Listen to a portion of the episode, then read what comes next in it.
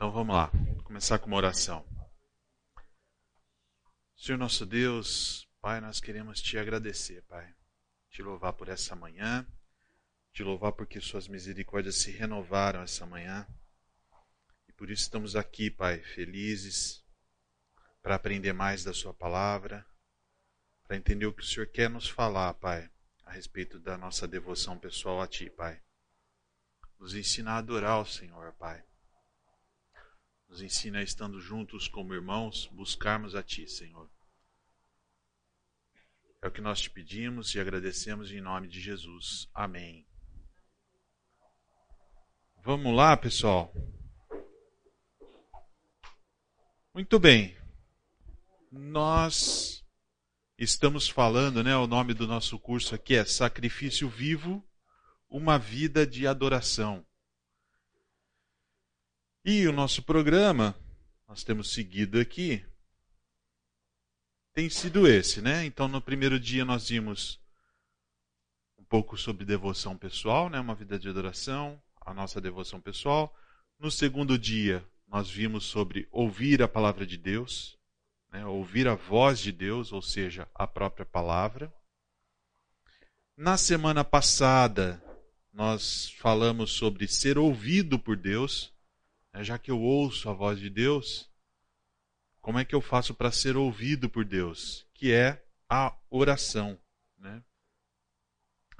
E aí, falando um pouquinho, fazendo uma revisão desse, dessa aula passada, a gente falou o seguinte, né? Que o próprio Senhor Jesus nos incentiva a orarmos em secreto. Né? Se vocês se lembram bem, o texto que a gente estudou foi aquele em que Jesus falou: não façam como os hipócritas que ficam nas ruas, né, querendo aparecer. Aí a gente discutiu um pouco, né? Ah, será que isso é comum também nos dias de hoje, né? A gente começou a conversar, a gente falou, pô, é comum, né? A gente ainda vê pessoal que gosta, né, de né, falar tal. E, e a gente viu o valor de orar em secreto, né? De orar ao nosso Senhor que é espírito e a gente orar também em espírito, né? Nós vimos um pouco também sobre levar a adoração durante o dia. Né? A Cris veio aqui falou um pouquinho de como é a experiência dela, né? levar cativo todo o pensamento, né? e aí com isso você está o dia todo concentrado no Senhor. Né? As coisas que acontecem no seu dia, você coloca dentro da dimensão correta que é do Senhor. Né? Orações rápidas, se vocês se lembram, né? que a gente fala do, do orar sem cessar tal ou seja, alguém vem compartilhar algo com você, pô, vou orar por você. Não deixa para depois lembrar, né? Porque às vezes você não vai lembrar mais. Então, custa nada ali na hora, a pessoa acabou de compartilhar, você já em sintonia com o Senhor, já coloca diante do Senhor aquilo, né? E você vai perceber que isso vai começar a ser mais comum na sua vida. Né? As coisas que acontecem no dia a dia, você imediatamente já está falando com o Senhor, Ele está constantemente com você. Falamos também sobre orar juntos. Orar juntos também tem um valor importante, né? E a gente falou que tem várias formas de orar juntos, né? Podemos orar juntos na, nos grupos pequenos, nos lares, né? Nós podemos ter amigos que a gente chama para orar juntos, né? E a gente viu o valor disso, né? O quanto o corpo cresce, né? se desenvolve, o quanto a gente conhece cada, cada membro do corpo, né? O valor de orarmos juntos. E a gente terminou falando de afie as afeições com o jejum. A gente começou a falar de jejum e não terminamos. Então eu vou terminar aqui hoje, termino rapidinho o jejum, a gente entra no, no tema de hoje. Tá? E eu comecei, pessoal, perguntando para vocês de quem já tinha praticado jejum aqui. E eu até fiquei surpreso, que eu achei que tinha bastante gente. Vamos perguntar de novo. Quem já praticou o jejum? Muito bem, legal, legal. E a gente começou uh, a falar um pouco do que, que é o jejum, né? O que é o jejum? Por que o jejum? Né? E de cara, o que, que a gente falou? O que não é o jejum? O que, que ele não é? Ele não é um amuleto. Né? Ele não é uma, uma moeda de troca. Algo que você faz barganha com o Senhor. Ó, se eu fizer isso, se o Senhor fizer tal coisa, eu... não, não é isso. Né? É, até a gente falou que quando as pessoas buscam né, alguma, alguma promessa, alguma coisa para satisfazer um próprio desejo, o que tem por trás disso é uma idolatria. Né? E é uma idolatria a você mesmo, aos seus próprios prazeres, né? seus próprios desejos. Então, é, se a gente busca o jejum porque a gente quer conseguir alguma coisa de Deus, como se fosse fazer uma troca com Ele, né? o que tem por trás aqui é você buscando satisfazer os seus próprios desejos e tentando chantagear o Senhor para que Ele te conceda. Né? É, nós falamos que na Bíblia nós temos vários exemplos de razões para se, propósitos para se fazer jejum. A gente falou de fortalecer a oração, tem vários versículos que falam disso.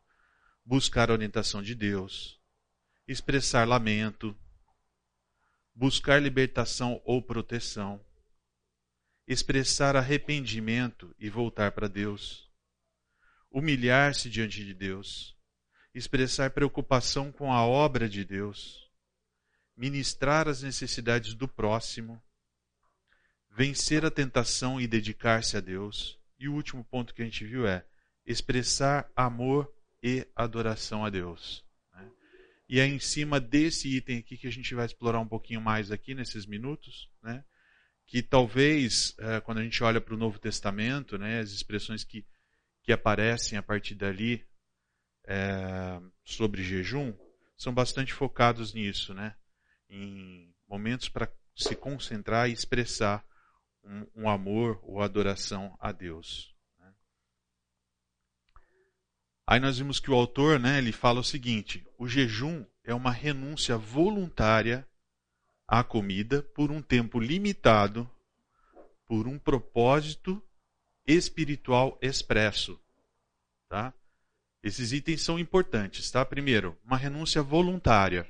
Né? Eu decido por um tempo me abster de comida por um tempo limitado, ou seja, tem que ter um propósito, tem que estar, tem que estar definidinho, tempo limitado, né?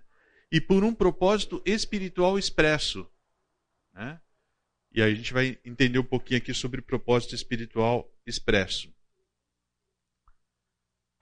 A gente falou também que Donald Whitney, ele diz o seguinte: o jejum pode ser a expressão de ter encontrado o seu maior prazer e alegria na vida em Deus. Oi. É, no caso, o autor ele colocou comida, mas necessariamente é a principal ou pode ter? Não, podem ter outras. A gente vai, vai passar por isso aqui, tá? É, pensa, pensa nisso, né? Em renúncia voluntária por um tempo limitado de algo. E aí nós vamos, vamos ver o que pode ser aqui, tá?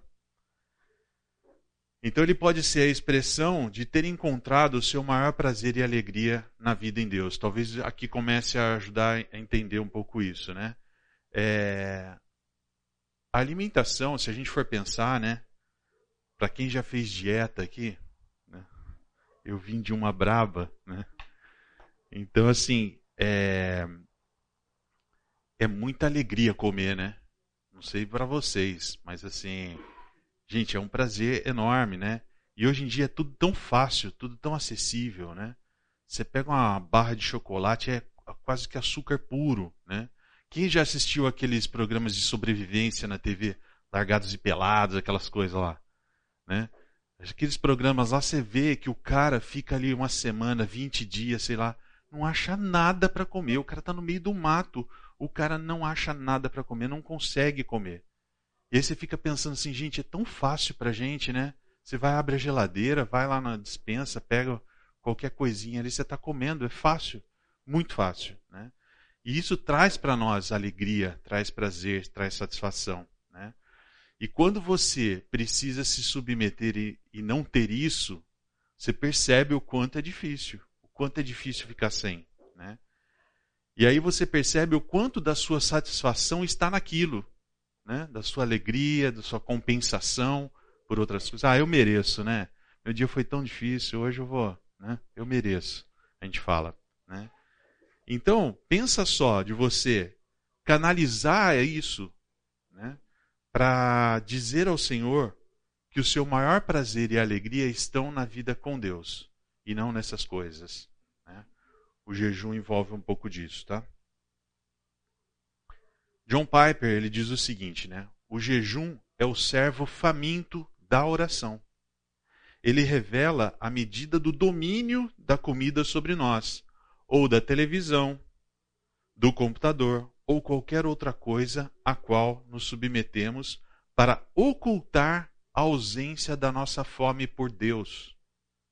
Ele corrige ao intensificar a seriedade de nossa oração e dizer com o nosso corpo o que a oração diz com o coração. Desejo estar satisfeito apenas com Cristo. Quer dizer, o que, que, que, que John Piper está falando aqui, né? Quando você pratica jejum, e você está falando assim, não, eu vou me abster, isso aqui para mim é uma coisa que me traz muito prazer, né, muita satisfação o dia todo, e eu vou usar esse momento para relembrar do Senhor e para me direcionar ao Senhor. Né? E naquele momento ali, você, quando chegar aquela hora que o né, que seu estômago está dando aquela roncadinha, hum, era agora, hein? Não vai ser hoje. Né?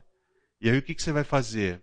Você vai se lembrar, é um lembrete físico para você, de que está na hora de você falar com o Senhor, está na hora de você se aproximar dele. Então você vai substituir, entre aspas, né? mas você vai reservar um tempo para estar com o Senhor. Né? Seja para orar, seja para ler a palavra do Senhor. E naquela hora você vai concentrar suas energias no Senhor. Né? É como se você estivesse dizendo para você mesmo: estar com o Senhor é mais importante do que eu me alimentar. Né? Percebam, pessoal, que até aqui o que a gente está falando não é nada que eu faço para constranger ou para tocar o coração de Deus. Tudo que eu estou fazendo diz respeito a mim, a minha relação com Ele. Né? Já ouviram gente falando que, ah, é, eu acordo bem cedinho, tomo um banho gelado para mostrar quem é que manda aqui nesse corpo aqui. Né? É mais ou menos isso aqui que nós estamos falando. É, é, é você se abster de algo que te dá muito prazer, mas com o propósito de, naquele tempo, se dedicar ao Senhor.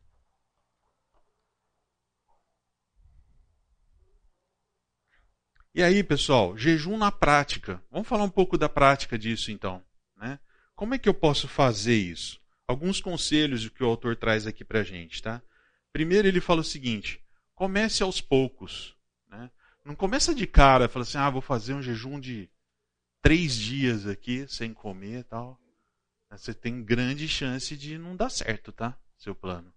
Então, Comece aos poucos. Né? Escolha uma refeição, por exemplo. Começa por uma refeição.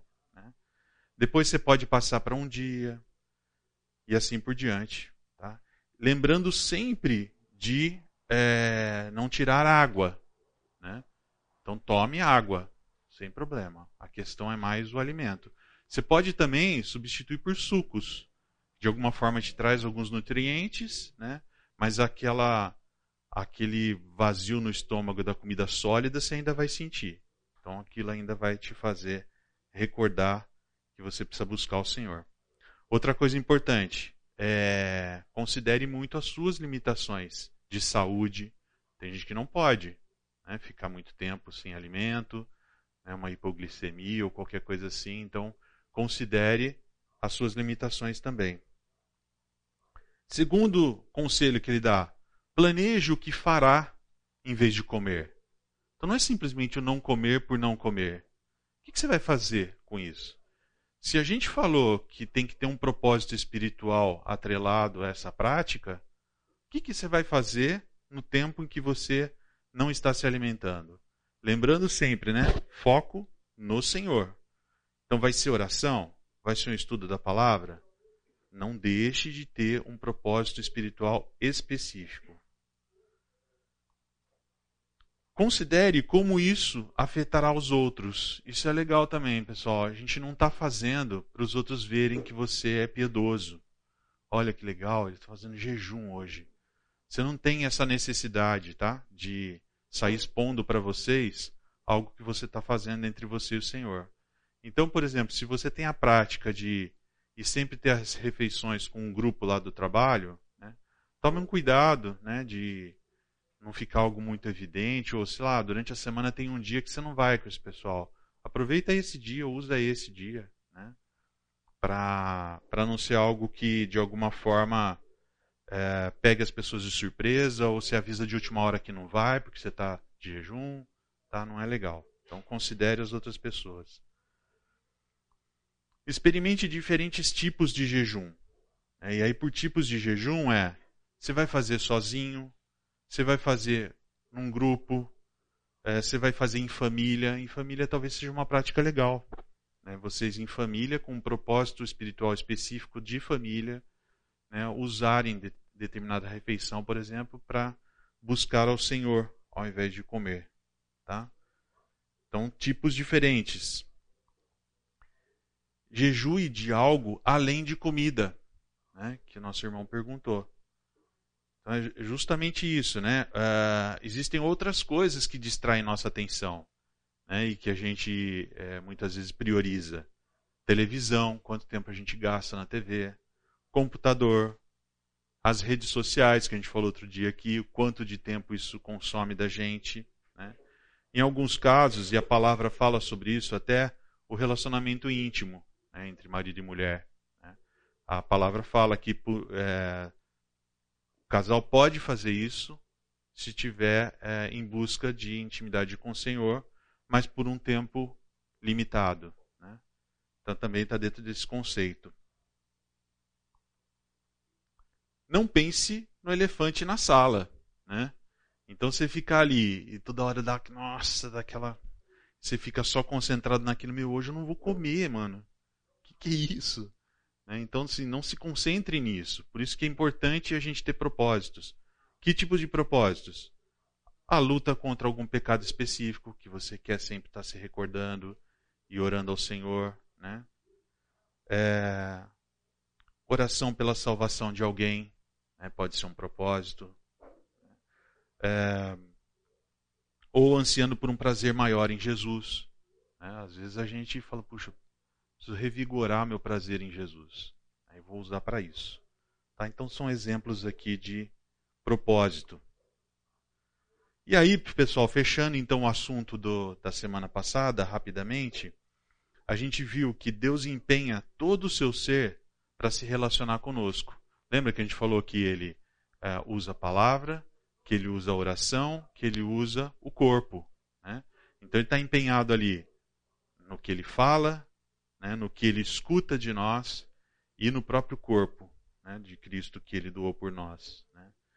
E nós também devemos empenhar os nossos olhos, né, tudo que a gente vê, o que a gente lê, o que a gente ouve, também precisamos empenhar, o que a gente fala, e por fim, devemos empenhar, inclusive, o nosso estômago, né, os nossos desejos.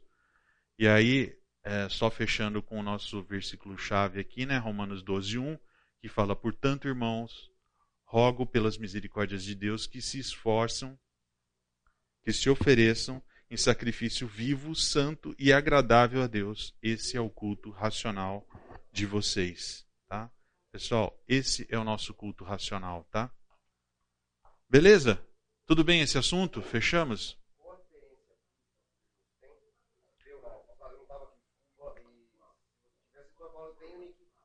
Eu, eu tenho, eu te passo. Tem várias aqui, tá? É, só, só respondendo rapidamente, você perguntou de referência bíblica. Tem dois textos que o autor cita, justamente do Senhor Jesus.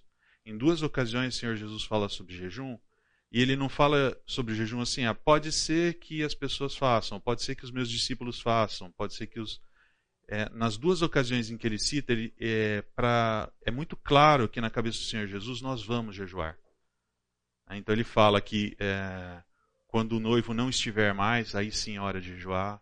Tá? Então tem dois, dois textos, depois eu te, é, te passo. Tá bom? Muito bem. Então isso semana passada. Agora vamos no dessa semana aqui.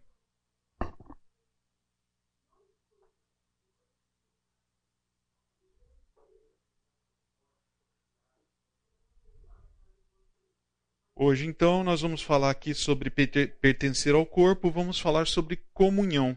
Né? É, apesar da gente estar estudando bastante sobre disciplinas pessoais, né, e a gente está falando bastante sobre é, devoção pessoal, Deus nos fez para comunhão. Deus nos pensou, pensou na igreja, pensou no homem para viver em comunhão. Né? Se a gente pega o exemplo da igreja primitiva, por exemplo, Atos 2,42 diz o seguinte: eles se dedicavam ao ensino dos apóstolos e à comunhão, ao partir do pão e às orações. A igreja primitiva fazia isso, ela se concentrava nisso, ao ensino, né, mas também à comunhão, ao partir do pão e às orações. A igreja fazia isso. Se a gente lê em Atos, a gente vai ver vários versículos falando sobre como a igreja era unida né, como a igreja era composta de pessoas diferentes, mas que estavam unidos com o mesmo propósito. Eu não sei se vocês já fizeram esse exercício na, na nossa igreja mesmo, né, de você olhar é, quantas pessoas diferentes existem aqui, né, que talvez numa outra situação nunca fossem se relacionar. Eu já falei isso para alguns irmãos aqui, né? Irmãos muito queridos, falaram assim: gente, se não fosse Cristo, assim, por mim, por exemplo, alguns irmãos, eu não buscaria me relacionar por não ter afinidade, por não ter. Só que Cristo nos une, né? o Senhor nos une. E a gente vê pessoas muito diferentes se unindo. Né? É, Deus planejou a comunhão dessa forma, tá? É, e a comunhão que Deus nos propôs, ela é em Cristo. Olha só o que fala em 1 Coríntios 1,9. Fiel é Deus, o qual os chamou à comunhão com seu Filho Jesus Cristo, nosso Senhor. Então, o Senhor Jesus Cristo é a crença nele né, que nos une e nos, nos faz ter algo em comum. Aí, pessoal, o que, que eu me recordei aqui, né? Estava tentando lembrar um pouco. O período da pandemia, né? Que nós passamos aí. Todos trancados em casa, né? Olhando o mundo passar para fora, por fora, né? E a gente lá trancado. Gente, é muito estranho, né? Quando a gente para para pensar, foram dois anos, parece que, que, é meio que um pesadelo, né? Que a gente passou ali. Tirou a gente tão do prumo, né? Tirou a gente do, da, da prática normal da gente. Né? E, e, num primeiro momento, se vocês se lembrarem um pouco dos primeiros dias, né? Nossa, tá fechando tudo. Tem país que tá fechando tudo. E acho que vai ficar aí uma semana, duas, acho que vai fechar os negócios. A gente vai ter que se virar, né? Aí vocês se lembram que a primeira coisa que sumiu nos supermercados? Papel higiênico. Sumiu o papel higiênico. Né? Depois outras coisas começaram a sumir, né? desabastecimento. Você olha e fala, gente, o que, que é isso? O que está acontecendo? Aí fica aquele negócio estranho, né? Meio engraçado às vezes, tal. Lógico que não engraçado o que a gente viu na imprensa, né? Com pessoas sofrendo, morrendo, né? mais estranho, diferente, né? As coisas acontecendo em casa. Aí você começa a ter notícia de depressão, pessoas ficando muito deprimidas porque estão em casa, estão longe dos parentes, né? A gente teve uma situação, por exemplo, lá na, nossa rua, que o, o, o Alessandro, né, o, o Ale e a Renatinha moravam em frente da nossa casa, casa em frente, assim. E era aniversário da Renatinha e o, o Lemão organizou um parabéns para ela. E as pessoas foram de carro, né? As famílias tal. Pararam na rua assim, longe uns dos outros, cumprimentando de longe e tal. Pararam na frente da casa deles e cantaram parabéns para ela lá. Cantaram mais algumas outras músicas tal. E foi muito legal, né? Aí vizinhos assim, aí a vizinha nossa do lado, Dona Zuleide, ela saiu para olhar, para entender o que estava acontecendo, né? E daí a pouco a gente percebeu, ela estava emotiva, ela estava chorando. Né? Aquilo tocou muito ela. Né? O, o, corpo de Cristo se reunindo, dentro das limitações que a gente tinha, mas parados ali na frente e cantando parabéns para alguém. Né? E aquilo tocou a dona Zuleide ali. Então a gente viu muitos casos de, de depressão. Né? Quem aqui não fez uma reunião online né? com parentes? Você teve que ensinar sua mãe ou avó a usar lá o, né, o Google Meet ou o Zoom, ou seja o que for que usou lá, né? E não, não está aparecendo, não, vira, agora está de ponta cabeça. Quem não teve que fazer isso, né? Todos nós passamos por experiência assim. E os filhos, né? Quantos não tiveram ali que dividir o seu tempo porque as crianças começaram a ter aula online, né? Você tinha que estar tá junto para acompanhar, ver o que está acontecendo, né?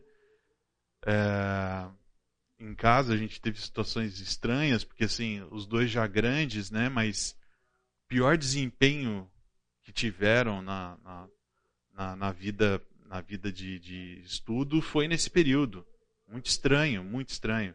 Até porque a gente vê que assim, os padrões também baixaram, né, das exigências. Mas não estou acostumado, não tem aquela habilidade de lidar com, né, com eh, se auto é, gerenciar ali, né, no seu tempo e tudo mais.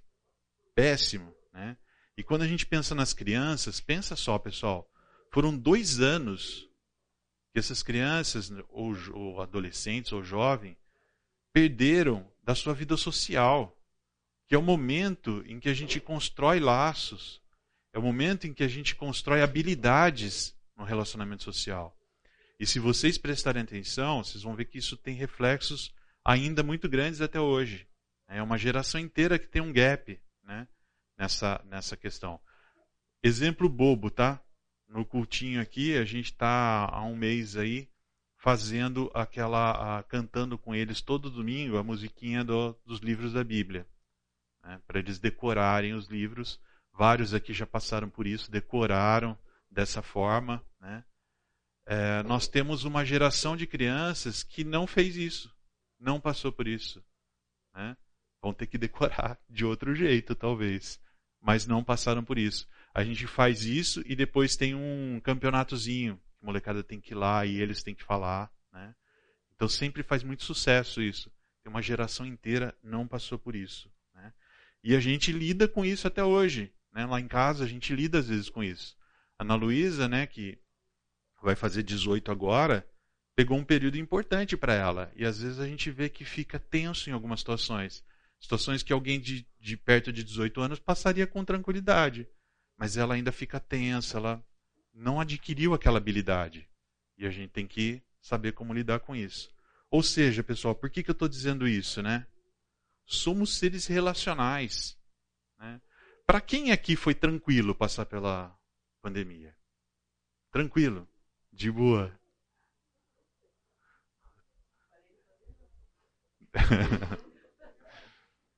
Eu, eu confesso que eu fiquei tranquilo também. Eu gostava, algumas situações eu gostava. Falava, ah, que bom. Mas, gente, não, não impressiona saber quanta gente ficou mal? Ficou muito mal, gente. Professora particular.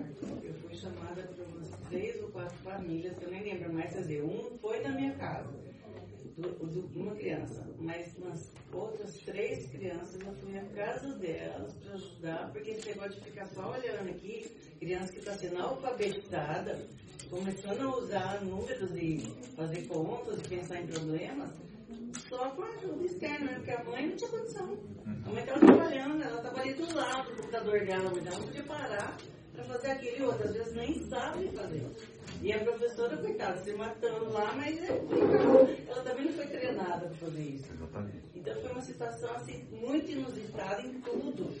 E que aí deixou lacunas. Uhum. Né? Quem pôde pagar para eu ir lá e fazer alguma coisa, teve uma boa ajuda, mas e quem não pôde? Até hoje acho que deve ter lacunas ah, tem. a preencher. Com certeza tem. No meu trabalho, a gente lida muito com pessoal mais jovem, né? De área de tecnologia, desenvolvedor tal. E você vê algumas. Uh, é um pessoal que realmente assim se esforça, usa fácil essas ferramentas, né? não tem dificuldade com essas ferramentas. Mas você percebe que algumas habilidades sociais não foram bem desenvolvidas. Não foram bem desenvolvidas. Isso vai trazer consequências, vai cobrar o seu preço, não tem dúvida que vai. Né? E quando a gente começa a pensar na igreja, pessoal, como é que foi a experiência nossa, né? Quantos cultos nós não tivemos que assistir online no YouTube ali com o Fernando falando, né? Quem estava no louvor tinha as equipes de louvor que vinham aí para fazer o dirigir louvor e tocar a banda e cantar. Gente, era muito estranho. A gente vinha aí a igreja inteira vazia, é, e a gente fazia isso. A gente toda semana a gente todo sábado a gente tem ensaio, né? A igreja está vazia. Mas a hora que acendia aquela luzinha, que você sabia que estava gravando, é muito estranho. Né? Você falando ali, não tem ninguém aqui, mas você sabe que tem uma multidão olhando do lado de lá. Né? E a gente vinha, fazia isso. Quantas vezes, quanto tempo, né? E quanto tempo a gente desejando, ansiando para que voltasse logo. E aí tivemos o presencial. Quem veio aqui no primeiro culto presencial? Ó, oh, que legal. Eu também também chorei. Né? Gente, muito emocionante. Muito emocionante. Você vê o corpo se reunindo de novo, a gente cantando junto, a gente ouvindo o Fernando falando ali ao vivo. Né? Foi muito emocionante. Né? É... Traz muita alegria ao coração da gente, né? O autor traz aqui o que ele chama de textos gêmeos da comunhão, né? E ele leu um que é primeiro aqui o, o clássico, né, Hebreus 10, 24 e 25, que diz assim, né? E consideremos uns aos outros para nos incentivarmos ao amor e às boas obras. Não deixemos de reunir-nos como igreja, segundo o costume de alguns, mas procuremos encorajar-nos uns aos outros, ainda mais quando vocês veem que se aproxima o dia. Olha que interessante, né? O que, que ele fala aqui? Para a gente não deixar de se reunir com a igreja, como é o costume de alguns, e a gente sabe mesmo, né? Que tem pessoas que têm o hábito, têm o costume de não se congregar, né? Ele fala assim: mas procuremos encorajar-nos uns aos outros. Olha só o enfoque que ele dá, né? O se reunir com um propósito claro de encorajar. Então pensa só esse período todo que a gente estava longe, não tínhamos encorajamento do corpo. Né? Ou você buscava encorajamento por si só, ou não tinha encorajamento do povo. Lógico que o povo tentou fazer coisas diferentes. Dei o exemplo aqui do, do Lemão com a Renatinha lá, que fomos cantar parabéns na frente da casa. É, então a gente tentou algumas alternativas virtuais para encorajar, mas nada como o corpo reunido. E o outro versículo, que também está lá em Hebreus, Hebreus 3, 12 e 13, que diz assim: Cuidado, irmãos, para que nenhum de vocês tenha coração perverso e incrédulo, que se afaste do Deus vivo. Ao contrário, encorajem-se uns aos outros todos os dias, durante o tempo que se chama hoje, de modo que nenhum de vocês seja endurecido pelo engano do pecado. Olha só, pessoal, ser endurecido pelo engano do pecado é um componente pessoal, né, do, do coração de cada um de nós, uma uma disposição do coração de cada um de nós, mas que tem é, um efeito aqui muito importante do corpo, né? Ele fala assim: encorajem-se uns aos outros todos os dias durante o tempo que é hoje, de modo que nenhum de vocês seja endurecido pelo engano. Então, ser encorajado pelo corpo tem um papel muito importante aqui, né? Para a gente não ser endurecido pelo engano, não ter esse encorajamento do corpo pode nos levar a sermos endurecidos pelo engano do pecado e nos afastarmos de Deus. Tá? Olha o papel importante, então, que tem a comunhão aqui. Né? E por que, que Deus é, frisa tanto isso e nos coloca assim. Só que fala o seguinte também, né? Provérbios 27, 17. Assim como o ferro afia o ferro, o homem afia o seu companheiro. Então, estarmos juntos tem aqui um, um, um papel também de um afia o outro, né? Então a gente sabe isso, né? O, ferro afia o ferro, não é fácil, né? É um atrito importante ali, né? Sai faísca, né? Então, assim, estar em contato com o irmão, muitas vezes, não é uma tarefa simples, né? Mas é uma tarefa necessária, porque é assim que o homem afia o seu companheiro. Né? É doloroso? É doloroso, mas é necessário. E Deus planejou assim. E Deus não só planejou assim como no tempo da igreja, Deus potencializou isso dentro da igreja. Né? Tiago 1, 19 e 20 diz assim: Meus amados irmãos, tenham isso em mente. Sejam todos prontos para ouvir, tardios para, para falar e tardios para irar-se, pois a ira do homem não produz a justiça de Deus. Então, pessoal, o afiar um ao outro implica no relacionamento a falar e a ouvir. Só que olha a ênfase que Tiago dá para o ouvir, né? a importância que tem o ouvir. Né? E fala o seguinte, né? estejam prontos para ouvir. Então, para ouvir é imediato, é instantâneo, esteja pronto. Né? Tardios para falar, espera para falar. Tem o seu papel falar? Tem o seu papel falar, importantíssimo. Mas tardio, aguarda, e tardio para irar-se. Porque muitas vezes a gente vê algumas situações que a gente se ira, né, por questões de justiça, muitas vezes. Só que o texto diz aqui o seguinte: pois a ira do homem não produz a justiça de Deus. Então a justiça que tem que ser buscada e que muitas vezes vai nos trazer ira, tem que ser a justiça de Deus e não a nossa. Né? É por isso que Jesus lá se irou, derrubou as barraquinhas lá porque ele estava sendo zeloso com as coisas do Senhor. Né? E é essa justiça que a gente tem que buscar. E aí o autor traz para a gente, então, alguns conselhos né? de como ser um bom ouvinte na prática. E isso para nós é muito importante, pessoal.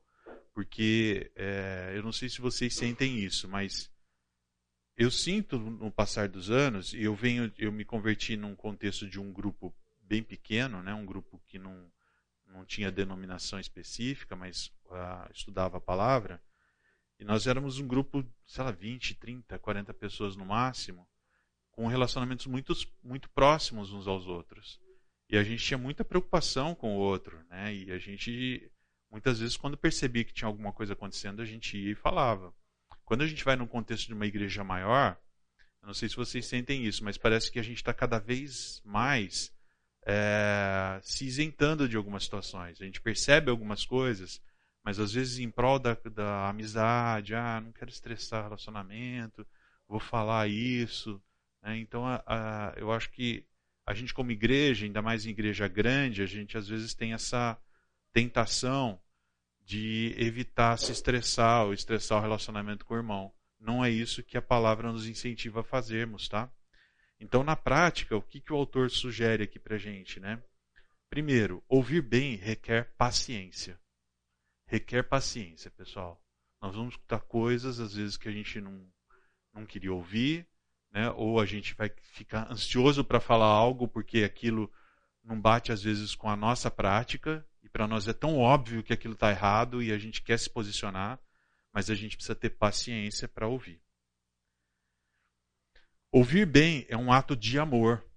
Né? Filipenses é, 2, 3 e 4, depois se vocês quiserem dar uma olhada aí, fala sobre isso, fala sobre buscar o bem do próximo, não só o próprio bem.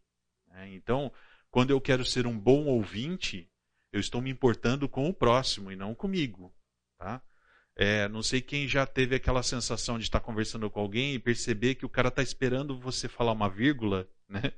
Você dá uma respirada para o cara entrar e falar dele. Né? Então isso não é ter preocupação com o próximo, não é ter amor com o próximo. Né? Você não tem que ficar esperando a hora de você falar de você. Você está ali para ouvir. Ouvir bem é fazer perguntas perspicazes. Né? Para quem já em, em RH já teve treinamento de escuta ativa, já ouviu falar escuta ativa, a gente fala muito sobre isso, né? Que assim é, faz parte de ouvir bem fazer boas perguntas também. Não aquelas perguntas bobas, mas pergunta que vai no ponto, né? que ajuda a pessoa a refletir naquilo que ela está falando. Então, ter per perguntas perspicazes. Para isso precisa de sabedoria, tá, pessoal? Temos que buscar sabedoria no Senhor. Ouvir bem é um ministério. Você está exercendo um ministério na vida do seu irmão. E a gente pode pensar dessa forma: pensa assim, puxa, eu posso estar disponível para os meus irmãos para exercer bênção na vida deles com o ouvir bem. Né? Isso pode ser um ministério para nós. Ouvir bem nos prepara para falarmos bem. E aí Provérbios 18, 13 fala um pouco sobre isso. Então, assim, você tem tempo de, enquanto você está ouvindo, ouvindo bem, e pensando no que você vai falar, como você vai falar. Às vezes, pessoal, não precisa falar, tá? Às vezes, o que a pessoa está precisando é de um bom ombro para encostar, para chorar, está precisando ser ouvido. Às vezes, a bênção maior que você pode conceder para alguém é sua atenção. Se parar com carinho, olhar no olho, ouvir, deixar a pessoa falar. Né? Ouvir bem reflete nosso relacionamento com Deus. A forma como você reage diante do que está sendo falado reflete muito o seu relacionamento com Deus. Né? Se você é algo, alguém que está buscando sabedoria no Senhor né, constantemente, isso vai refletir na forma como você ouve. Pessoal, vamos parar nosso intervalinho. Daqui a pouco a gente volta no próximo assunto aí. Pessoal, a proposta do curso é justamente a gente trazer essa visão, né? A gente falou bastante nos outros cursos sobre adoração, sobre adoração na igreja, como é que é, a adoração na igreja progrediu, se desenvolveu, né? E a ideia era trazer um pouco dessa reflexão para nós, tá? Como é que a adoração se reflete na minha vida, né? E a gente falou, puxa, faz todo sentido falar sobre nossa devoção pessoal, ou seja, a minha adoração ao Senhor tem que refletir o que a minha vida de devoção a Deus é na minha semana. E aí, quando eu venho aqui no final de semana, é só para amarrar essas coisas todas, mas a minha vida já está sendo uma vida de adoração. Né? E aí, quando eu falo de amarrar essas coisas, é justamente o, o assunto de hoje, né? que é a vida em comunhão. E na vida em comunhão implica em adorarmos juntos, adorarmos como comunidade, né? estarmos todos juntos e trazermos a adoração em comunidade juntos. Né? Ontem fui no Facebook e fiquei vendo, buscando um monte de foto lá, trouxe uma do Marcião aqui, ó, o Marcião dirigindo louvor aqui da gente. Né? Tá lá no Canadá. Mas, gente, momentos muito agradáveis, né? A gente poder estar tá em igreja, Veja aqui, né, o povo todo em pé ali, né, cantando junto com o Márcio. Márcio lá cantando, né? E a gente cantando junto com ele, né? Momentos muito agradáveis ali. E aí, pessoal, a gente nota que quando a gente vê lá João diante da visão que João teve em Apocalipse, a gente nota que o que Deus planeja para nós, né, como igreja, envolve muita gente, tá? Então, se a gente, assim, para nós que ficamos bem com a pandemia, né, isoladinhos ali em casa tal, é, não é como Deus planeja. Eu imagino um céu barulhento no bom sentido, tá? Né, de muita adoração ao Senhor e muita gente envolvida. Apocalipse 7, 9 a 10 diz isso, né? Depois dessas coisas vi e eis grande multidão que ninguém podia numerar, de todas as nações, tribos, povos e línguas, em pé diante do trono e diante do cordeiro, vestido de vestiduras brancas, com palmas nas mãos, e clamavam em grande voz, dizendo: Ao nosso Deus, que se assenta no trono, e ao cordeiro pertence a salvação. Tem gente que já está cantando a musiquinha na cabeça aí, né? É isso aí. É essa música, né? É, é a gente musicando algo que João viu né, diante do Senhor, aquela grande multidão. Lembra que eu falei, né, de a gente pensar na igreja mesmo, nossa, aqui, local, pessoas tão diferentes que se encontram, se reúnem, amizades que nós temos com pessoas que talvez a gente não, não tivesse em outros contextos, né? E lá nós estamos falando que vão ter nações, tribos, povos diferentes, línguas diferentes, e todo mundo louvando ao Senhor numa só voz. Isso é o que Deus, Deus tem para a gente reservado. Né? Vai ter muita gente. E aí o autor diz o seguinte, né? A adoração comunitária é o meio de graça mais importante e nossa maior arma na luta pela alegria. Por quê? Como nenhum outro meio, a adoração comunitária combina todos os três princípios de, da graça contínua de Deus: a sua palavra, a oração e a comunhão.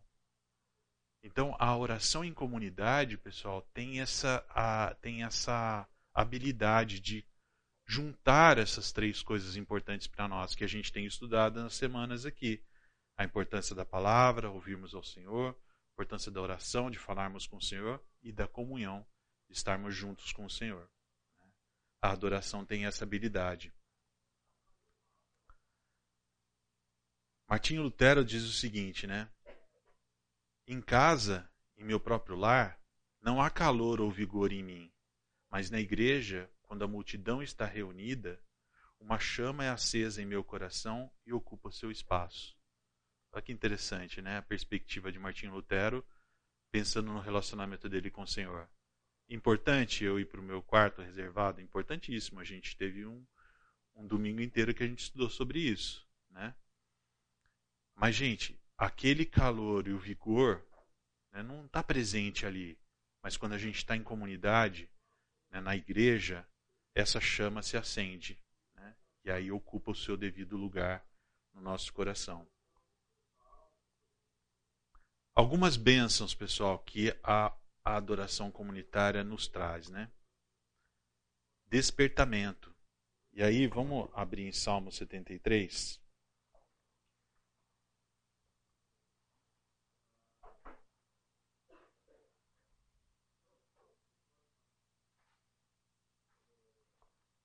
Salmo 73, versículos 16 a 17, diz o seguinte: Quando tentei entender tudo isso, achei muito difícil para mim, até que entrei no santuário de Deus e então compreendi o destino dos ímpios. Aqui o salmista está dizendo: puxa vida, mas os ímpios fazem isso, fazem aquilo e ainda assim prosperam. Eu não consigo entender isso. Então, notem que o salmista, em sua reflexão pessoal, talvez no seu quarto reservado, é estranho demais isso para ele. Ele não consegue entender. Né? Só que daí ele fala: até que entrei no santuário de Deus. Quando ele vai buscar o Senhor, vai apresentar a adoração dele ao Senhor, ele compreende o destino dos ímpios. Então, muitas vezes, pessoal, estarmos na presença do Senhor em adoração comunitária nos desperta algumas coisas. Versículos 25 e 26 ainda desse capítulo fala assim: A quem tenho nos céus senão a ti? E na terra nada mais desejo além de estar junto a ti. O meu corpo e o meu coração poderão fraquejar, mas Deus é a força do meu coração e a minha herança para sempre. Muitas vezes, pessoal, não sei se vocês têm essa experiência, mas a gente juntos ali, adorando ao Senhor, né, cantando ao Senhor, é apresentado diante de nós algumas realidades que a gente muitas vezes não se atenta, músicas que a gente já cantou, mas que naquele determinado momento te desperta alguma coisa diferente. Eu não sei quantos daqui de vocês já tiveram essa experiência. E o versículo 28, né, fala assim: "Mas para mim, bom é estar perto de Deus. Fiz do soberano Senhor o meu refúgio, proclamarei todos os seus feitos." Né? Para mim, bom é estar perto de Deus.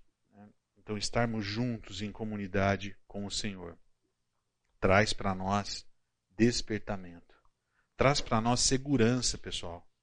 Eu não sei quantos já tiveram essa experiência, né, de você estar ali na adoração ao Senhor, e falar assim, puxa, aqui é meu lugar, né? Olha só os irmãos do Senhor, os, os, os meus irmãos, né, em Cristo, adorando junto, e aquilo te traz segurança traz crescimento. Quantas vezes o que é ministrado ali naquele momento de adoração, é, nos, além de nos despertar, nos faz crescermos no Senhor.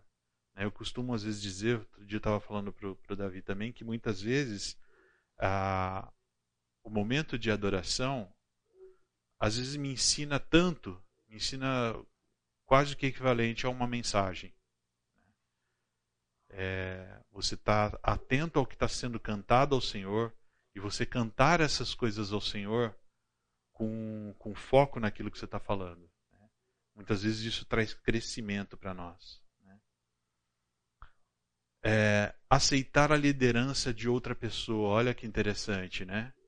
Quando você está na sua adoração individual, lá no seu quarto secreto, é você que conduz sua adoração. Você vai saber, você escolhe o que você quer orar ao Senhor, falar, ler, às vezes cantar. Mas aqui você precisa se sujeitar a alguém que parou e reservou um tempo para decidir o que a gente ia cantar. Alguém que reservou um tempo e se preparou, sabendo qual é a mensagem que nós vamos ouvir. Né? E aí, tendo a preocupação de montar um momento de adoração que converse com o que vai ser ensinado. Né? Essa preocupação existe, ela é real, tá, pessoal? É assim que é preparado os nossos momentos de adoração. Então, nós aceitarmos a liderança de alguém, de alguém que vai trazer uma perspectiva de adoração que não fomos nós que decidimos, isso tem uma importância, isso tem uma bênção importante aqui. É, alguém está liderando, conduzindo esse momento para nós. E traz muitas vezes uma alegria acentuada. Eu não sei quantos de vocês aqui já, já teve um momento de adoração de gente, que coisa mais abençoada, que coisa gostosa esse período que a gente teve aqui como irmãos. Né? Traz essa alegria para nós. Então, pessoal, adoração em comunidade, super importante dentro do contexto da comunhão. Outro item importante: ouça a graça no púlpito. Né? Do púlpito vem graça para nós também.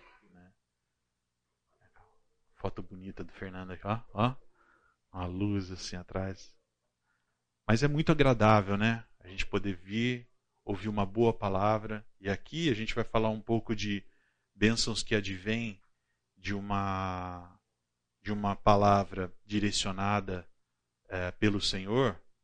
E aí eu peço que vocês, enquanto a gente estiver falando desses itens, pensem no, no alimento que nós recebemos aqui na nossa igreja. Né? O quanto está alinhado ou não com esses textos. Lucas 4, 43 Jesus fala, né? Mas ele disse: É necessário que eu pregue as boas novas do reino de Deus noutras cidades também, porque para isso fui enviado. Jesus tinha claro que o ministério dele envolvia em grande parte pregação. Era claro para ele, pregar fazia parte do seu ministério. Né? Então, para nós que somos corpo, a pregação tem um papel importante para nós. Então, assim, não, nós não devemos pensar, pessoal, que assim, ah, 40 minutos do que o Fernando fala aqui todo domingo é o alimento que eu vou ter da semana. Não é. Sabemos que não é. Nós já estudamos uh, um, um outro domingo aqui falando da importância de estudarmos a palavra, buscarmos por nós mesmos aprender da palavra. Mas juntos como igreja, ter alguém ministrando para nós com uma qualidade de ensino profunda, né? é, e nos trazendo palavras tão relevantes, tem uma importância enorme. Tá? E o Senhor Jesus já sabia disso. Em Marcos 3,14 também fala o seguinte: que ele escolheu doze, designando os apóstolos, para que estivessem com ele, os enviasse a pregar. Então, quando Jesus também escolhe os apóstolos, ele também sabe que um papel fundamental desses homens era sair por todo mundo e pregar. Então, a pregação, ela tem papel fundamental aqui no nosso relacionamento com o Senhor. É, uma vez me falaram né, que alguém chegou para o professor Carlos Oswaldo, na Palavra da Vida, e perguntou para ele se tinha algum versículo na Bíblia que ele poderia dizer que resumia toda a Bíblia. Né. Ele citou Efésios 1, 10. Nós vamos ler o 9 e o 10 aqui que fala o seguinte: E nos revelou o mistério da sua vontade, de acordo com o seu bom propósito que ele estabeleceu em Cristo, isto é, de fazer convergir em Cristo todas as coisas, celestiais ou terrenas, na dispensação da plenitude dos tempos. Ou seja, existe um mistério da vontade do Senhor que foi revelado a nós. E ele consiste no seguinte: fazer com que todas as coisas, tudo convirja no Senhor Jesus. Né?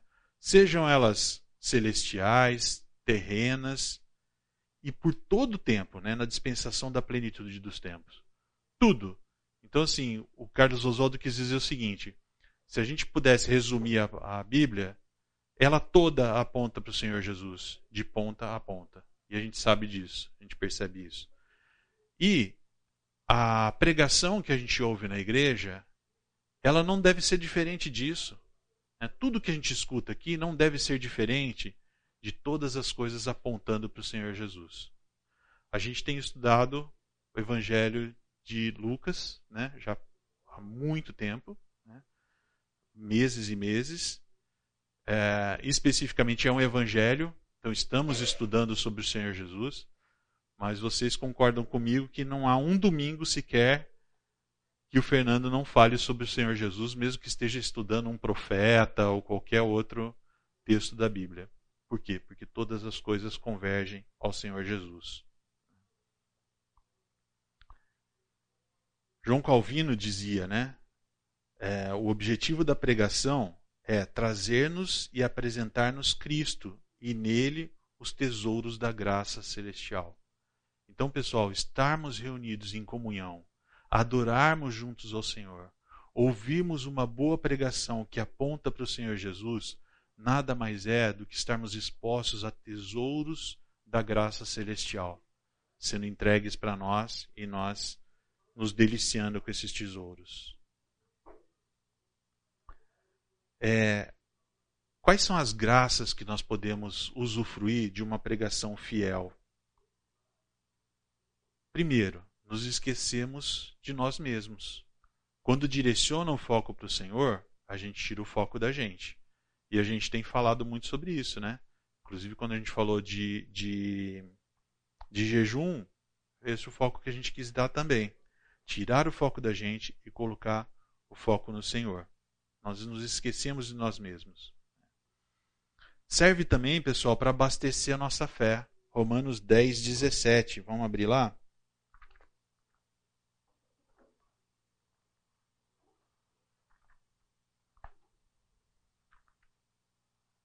Romanos 10, 17, que diz: Consequentemente, a fé vem por se ouvir a mensagem, e a mensagem é ouvida mediante a palavra de Cristo. Então, quando a gente está lá ouvindo uma mensagem cristocêntrica, né, isso abastece nossa fé, né, isso fortalece a nossa fé. A gente cresce em graça, 2 Coríntios 3,18 fala sobre isso. Se alguém abrir, por favor, já lê para mim.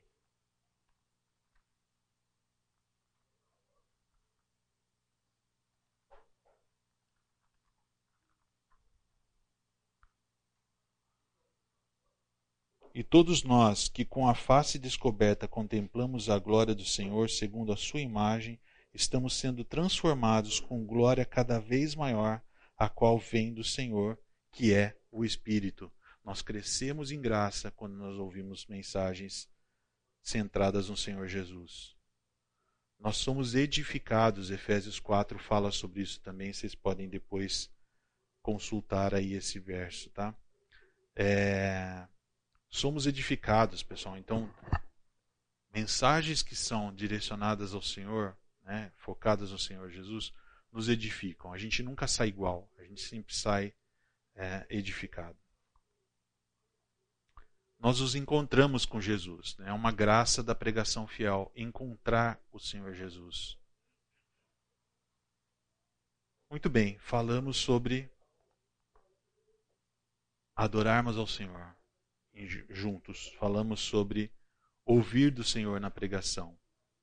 E aí, é, podemos nos lavar novamente nas águas. Né? O que significa isso? Né? O batismo. É não sei quem se lembra que depois que a gente voltou do, do da pandemia, os batismos que nós tivemos aqui, né? Gente, a quantidade de gente que tinha lá em cima se batizando. Não sei se vocês se lembram disso. Ó, temos até gente representada aqui. Muito bem. Tinha vários lá. Encontrei dos meus filhos. Foi legal esse fim de semana, fiquei.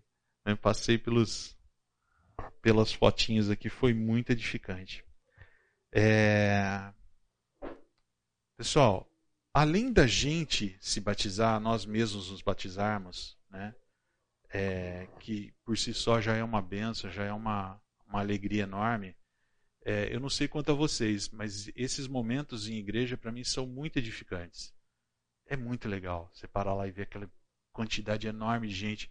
Gente que às vezes você nunca viu na igreja, que já está aqui há um tempão, né, e que está lá né, se batizando né, e fazendo sua declaração.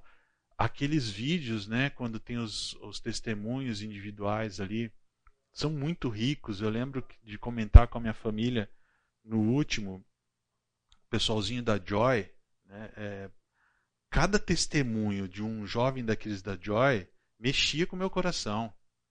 Assim, gente, olha o tamanho da transformação na vida dessa turminha. É gigante. Né? Então isso nos fortalece, né? O autor ele fala o seguinte: palavras visíveis. Esse foi o termo protestante para o batismo e a ceia do Senhor nos dias após a reforma. Em complemento às palavras ditas na pregação do Evangelho, esses dois atos da igreja reunida são dramatizações da graça de Deus. Eu nunca tinha pensado dessa forma, né, mas é bem interessante, né? O efeito didático que tem, né, tanto a, a, o batismo e a ceia que nós vamos ver em seguida. Né? São dramatizações, expressões claras da palavra do Senhor sendo feitas ali fisicamente de uma forma que a gente pode testemunhar, ver as pessoas falando, fazendo, né? e o impacto que isso tem nas nossas vidas. Romanos 6, de 3 a 5, fala o seguinte: Ou vocês não sabem que todos nós que fomos batizados em Cristo Jesus, fomos batizados em Sua morte? Portanto, fomos sepultados com Ele na morte por meio do batismo a fim de que, assim como Cristo foi ressuscitado dos mortos mediante a glória do Pai, também nós vivamos uma vida nova. Se dessa forma fomos unidos a Ele na semelhança da Sua morte, certamente o seremos também na semelhança da Sua ressurreição. Esse texto é um, é um, é um grande resumo do que representa para nós o batismo, né? do que representa a mudança de vida e o compartilhar com Cristo, tanto da morte quanto da ressurreição. E isso, gente, aquela dramatização né, de aquele, aquela fila de gente, o pessoal vai descendo a escadinha, né, se molha nas águas, sai do outro lado. Né, é, é uma expressão tão didática, e não sei se vocês já repararam, mas é um domingo que tem muito visitante. Né, as famílias trazem as, as pessoas para assistirem. Porque é um belo de um testemunho. As pessoas estão olhando e falando assim, puxa, e sempre tem uma pregação, né? E, e com esse foco, a pessoa morreu e agora a pessoa está ressuscitando em Cristo. Né? É uma dramatização muito eficiente para os de fora e para nós, para nos relembrar constantemente do sacrifício do Senhor Jesus. É o foco no Senhor Jesus. Né? A adoração era o foco no Senhor Jesus, a pregação era o foco no Senhor Jesus, e agora o batismo, foco no Senhor Jesus. Mas nós temos também como crescer em graça na mesa do Senhor. Né? E a mesa do Senhor é a ceia, né? que a gente também está bastante habituado aqui na nossa igreja. É, todo primeiro domingo, né, às oito e meia da manhã, a gente se reúne antes do horário normal do culto para a gente celebrar a ceia do Senhor.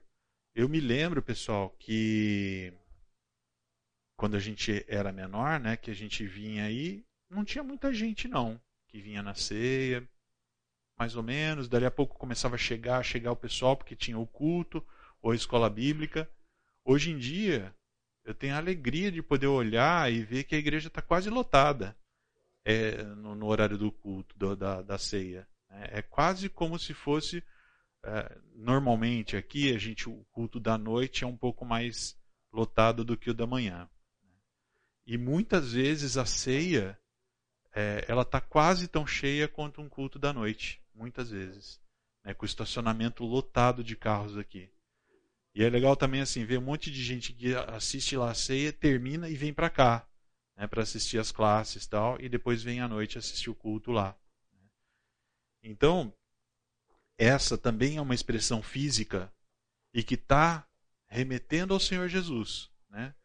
Lá Paulo, quando ele fala para os coríntios, né, ele fala, é, é bem clássico para nós esse texto também, né, 1 Coríntios 11, 24 e 25, que diz assim, E tendo dado graças, partiu o pão e disse, Isso é o meu corpo que é dado em favor de vocês, façam isso em memória de mim. Da mesma forma, depois da ceia, ele tomou o cálice e disse, Esse cálice é a nova aliança do meu sangue, Façam isso sempre para o beberem, sempre que o beberem, em memória de mim. Então vejam só, né, nesses dois versículos, as duas vezes que Paulo cita, cita o Senhor falando: façam isso em memória de mim. Então, é uma representação, é uma dramatização que nos remete ao passado, nos remete ao que o Senhor Jesus fez por nós. Né? Ele fez isso e nós devemos fazer isso em memória dele. Mas não é um, uma dramatização que envolve só o passado. Né? O David Metz, que é o autor, ele fala o seguinte: a ceia do Senhor é nada menos do que uma refeição memorial que nos leva de volta à instituição da aliança no Calvário pelo sacrifício de Cristo, entregando-se por nós. Juntamente com o batismo, o casamento e um bom funeral cristão, a mesa dá à vida da igreja um ritmo formal de recordação e reencenação daquilo que é de primeira importância, o evangelho da obra salvadora de Cristo por nós. Ela ajuda a incorporar a centralidade do evangelho na companhia dos redimidos.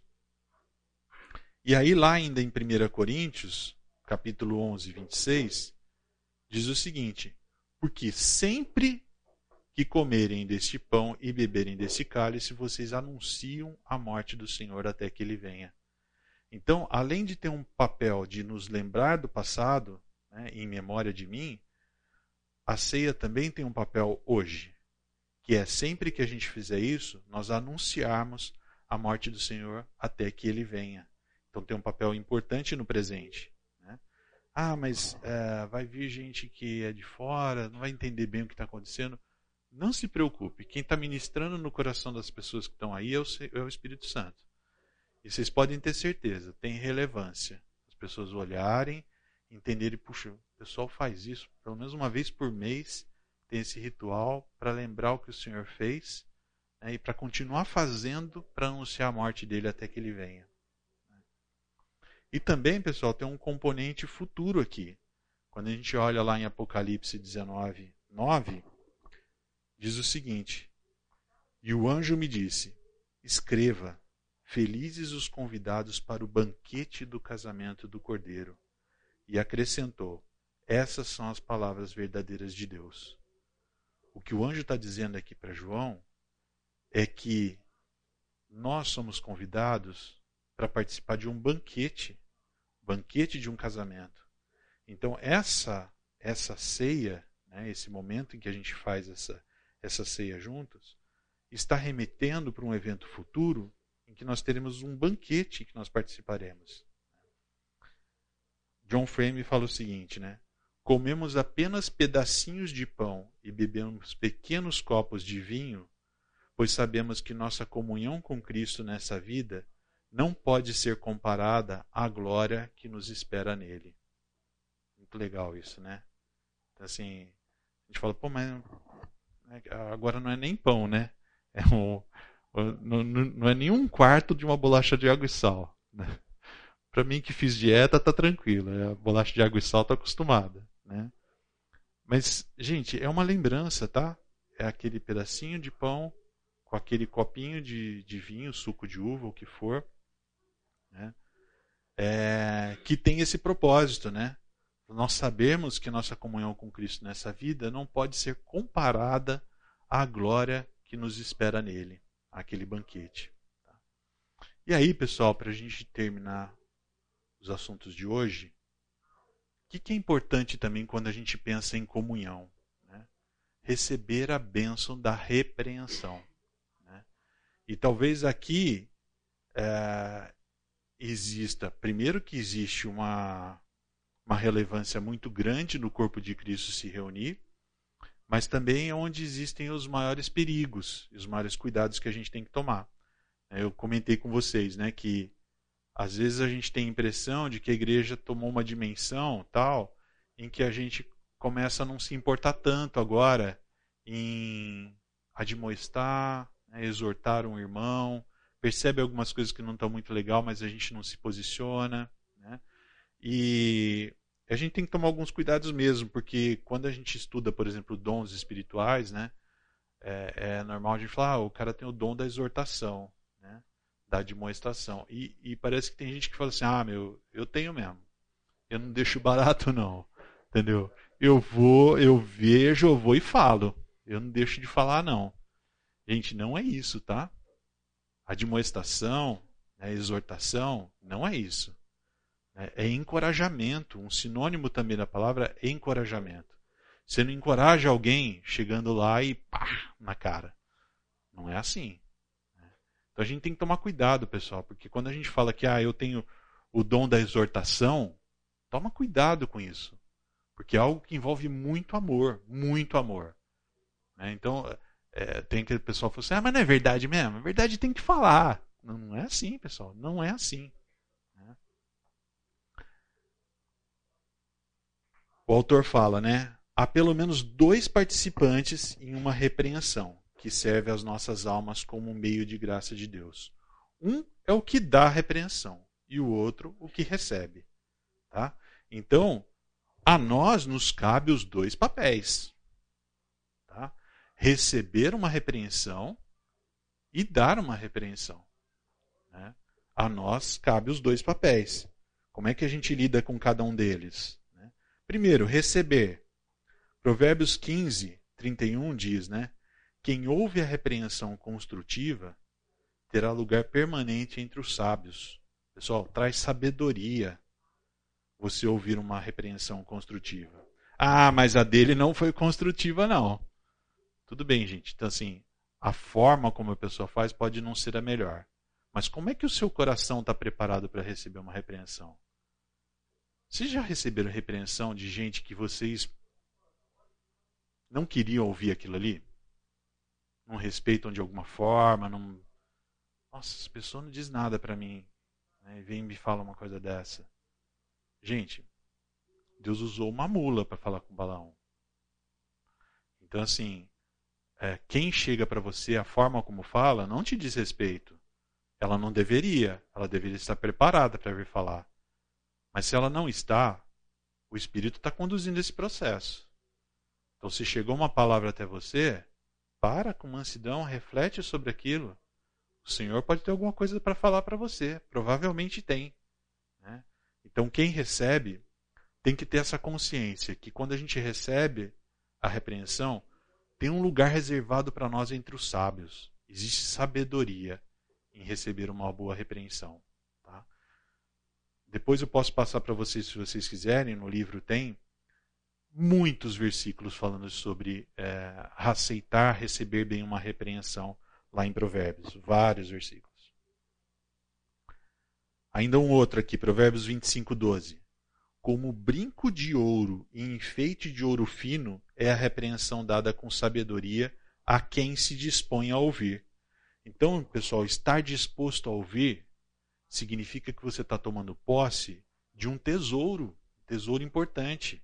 É brinco de ouro e enfeite de ouro fino. É algo que era muito valorizado e ainda hoje é muito valorizado a repreensão dada com sabedoria a quem se dispõe a ouvir. Precisamos estar dispostos a ouvir uma boa repreensão. Tá? É, agora, como repreender em humildade amorosa? Quis trazer esses termos justamente para isso, tá? Humildade amorosa no como repreender. É, às vezes você detecta alguma coisa, percebe alguma coisa, como é que eu faço para levar essa repreensão para o irmão. É, às vezes, pessoal, a gente tem um, um, hábito também de perceber alguma coisa né, na vida do outro e a gente procurar alguém, né, conselho de alguém. Fala, escuta, eu vi tal coisa assim, assim na vida do fulano, você não quer falar com ele? E várias vezes, quando você vai falar com um irmão mais sábio, o cara fala assim: não, você. Você percebeu, não percebeu? Você é corpo, não é? Você precisa falar. Né? Então, é nosso papel, gente. Não é agradável. Muitas vezes não é agradável. Muitas vezes você acredita que você corre um risco de estragar sua amizade, mas é seu papel. Deus nos delegou isso. Então, primeiro, verifique seu próprio coração primeiro. E aí, aqui, Mateus 7,5 é aquele texto que fala que para a gente tirar a trave dos olhos, né? Antes de falar do cisco do, do olho do outro. Né? Então, faça uma reflexão pessoal primeiro. Né? Você, às vezes a gente tem uma, uma imediatez muito grande de detectar problema na vida dos outros. Né? E presta atenção nisso, pessoal, porque muitas vezes o que é muito evidente para a gente, geralmente é porque é algo que a gente também vive, vivencia, batalha sobre aquele assunto. Então, às vezes é muito claro, muito óbvio que você vê, porque também é um problema na sua vida também. Tá? Então faça essa reflexão, né? verifique o seu coração primeiro, antes de sair falando. Né? Procure ter empatia. Né? Esses versículos aqui, Mateus 7, 12 e Colossenses 6, 20, fala sobre isso, de você se colocar no lugar do outro. Então antes de você ir falar, tenha empatia. Perceba que você vai falar algo que não é fácil para o outro ouvir também a forma como você deve abordar, você tem que ter essa sensibilidade de pensar como que você vai chegar. Né? Se coloque no lugar do outro. Faça ao outro como você gostaria que fosse feito a você. Esses versículos aqui falam sobre isso. Ore por restauração. Pessoal, o objetivo da gente repreender alguém é restaurar a pessoa. Esse é o propósito. O que a gente quer é que a pessoa se volte ao Senhor. Né? O, a minha mãe tem uma origem italiana, né? Família italiana, tal. Então fala e fala o que vem na cabeça, do jeito que quer, não sei o que, e tem essa coisa. Mas mãe, não fala assim, meu. Ah, mas não é verdade mesmo? Minha mãe fala muito isso, mas não é verdade? Pode ser verdade, mas a gente não fala a verdade de qualquer forma, né? E uma coisa que eu falo muito para minha mãe é assim: qual que é o resultado que você quer com isso que você está falando? Se é só causar uma briga, você vai conseguir fácil né? às vezes entre, entre, entre a família mesmo. Né? Pô, vi tal coisa, quero falar. O que, que você quer de resultado? Pensa no resultado, gente. O objetivo não é restauração. Então, se você quer que a pessoa entenda aquilo que você está falando, porque você entende que aquilo é um problema na vida dela, pense no resultado que isso vai dar na vida dela, né? E ore por isso, pessoal. Ore por restauração. Seja rápido.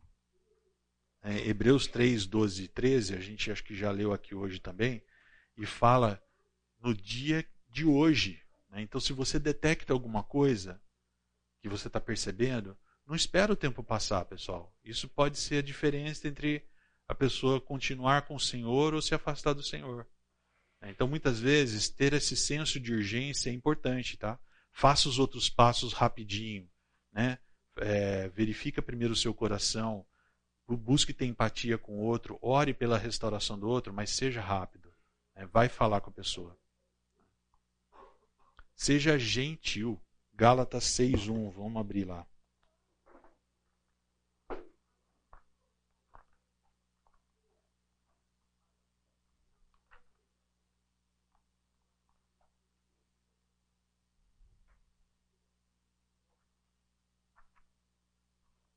Alguém já achou aí? Vê para nós, por favor. Irmãos, se alguém for surpreendido em alguma falta, vocês que são espirituais, restaurem essa pessoa com espírito de brandura, e que cada um tenha cuidado para que não seja também condenado. Olha só, né? Qual que é o enfoque que ele dá aqui? Deverão restaurá-lo com mansidão, na, na versão que o Eusébio falou, com espírito de brandura. Tá? Então, ser gentil, pessoal, é super importante nesse processo. Nós já vamos estar tá levando uma, uma, uma notícia que não é muito legal para a pessoa ouvir. Então seja gentil na forma de fazer. E seja claro e específico. Tá? Às vezes a gente dá volta, né? Fica com medo do resultado que vai dar e fica aí, conta uma história, dá volta. Não, seja claro. Né? Pensa bastante antes do que você vai falar e seja bem objetivo e bem específico. Né? E por fim, acompanhe. Tá? Então, assim, além de fazer tudo isso, você vai estar tá orando pela pessoa, mas acompanha, esteja próximo. Fala, ó, estou com você. Precisar de qualquer coisa, fala comigo. Se você não se importar, vou te mandar mensagem, vou ligar para você de vez em quando, ver como é que está indo. Né? Acompanhe, esteja do lado. É isso que o Senhor espera de nós como irmãos na igreja. Tá? Então, pessoal, concluindo, que, que nós vimos hoje aqui, né? De como viver no corpo. Primeiro, falamos sobre a adoração comunitária, o papel importante que ela tem na nossa vida como corpo. Da pregação, aquela pregação centrada no Senhor Jesus. No batismo, né, representação física, dramatização do que o Senhor Jesus fez por nós, né, com, com o seu efeito didático aqui. A ceia, nos relembrarmos constantemente do Senhor e das, do seu sacrifício por nós e a repreensão, o papel importante que tem em estarmos juntos como irmãos para trazer repreensão e sermos o ferro que afia o outro ferro. E aí, pessoal, então só fechando, Romanos 12, 1 se resume a isso, pessoal. Portanto, irmãos, rogo pelas misericórdias de Deus que se ofereçam em sacrifício vivo, santo e agradável a Deus. Esse é o culto racional de vocês. Vamos orar para encerrar? Senhor nosso Deus, Pai, nós te agradecemos, Senhor, pela riqueza da Sua palavra, Pai. Obrigado por tantas verdades que o Senhor nos mostra e cada vez que nós lemos, nós vemos aspectos diferentes, Pai. Mas obrigado acima de tudo pela Sua igreja, pela comunidade dos salvos, Pai, que o Senhor coloca à nossa, disposição, para que nós sejamos edificados para que a gente cresça, para que a gente se alegre juntos, para que a gente se entristeça juntos. E nos dê essa sensibilidade e essa sabedoria, Pai, de estarmos convivendo com os irmãos e repreendermos os irmãos e ouvirmos repreensão, entendendo que essas palavras vêm do Senhor, Pai. Te louvamos por essa provisão também na sua igreja, Pai. Fique com o nosso domingo, nos dê um dia alegre com os nossos e uma semana dedicada ao Senhor. Pai, é o que nós te pedimos e agradecemos em nome de Jesus. Amém.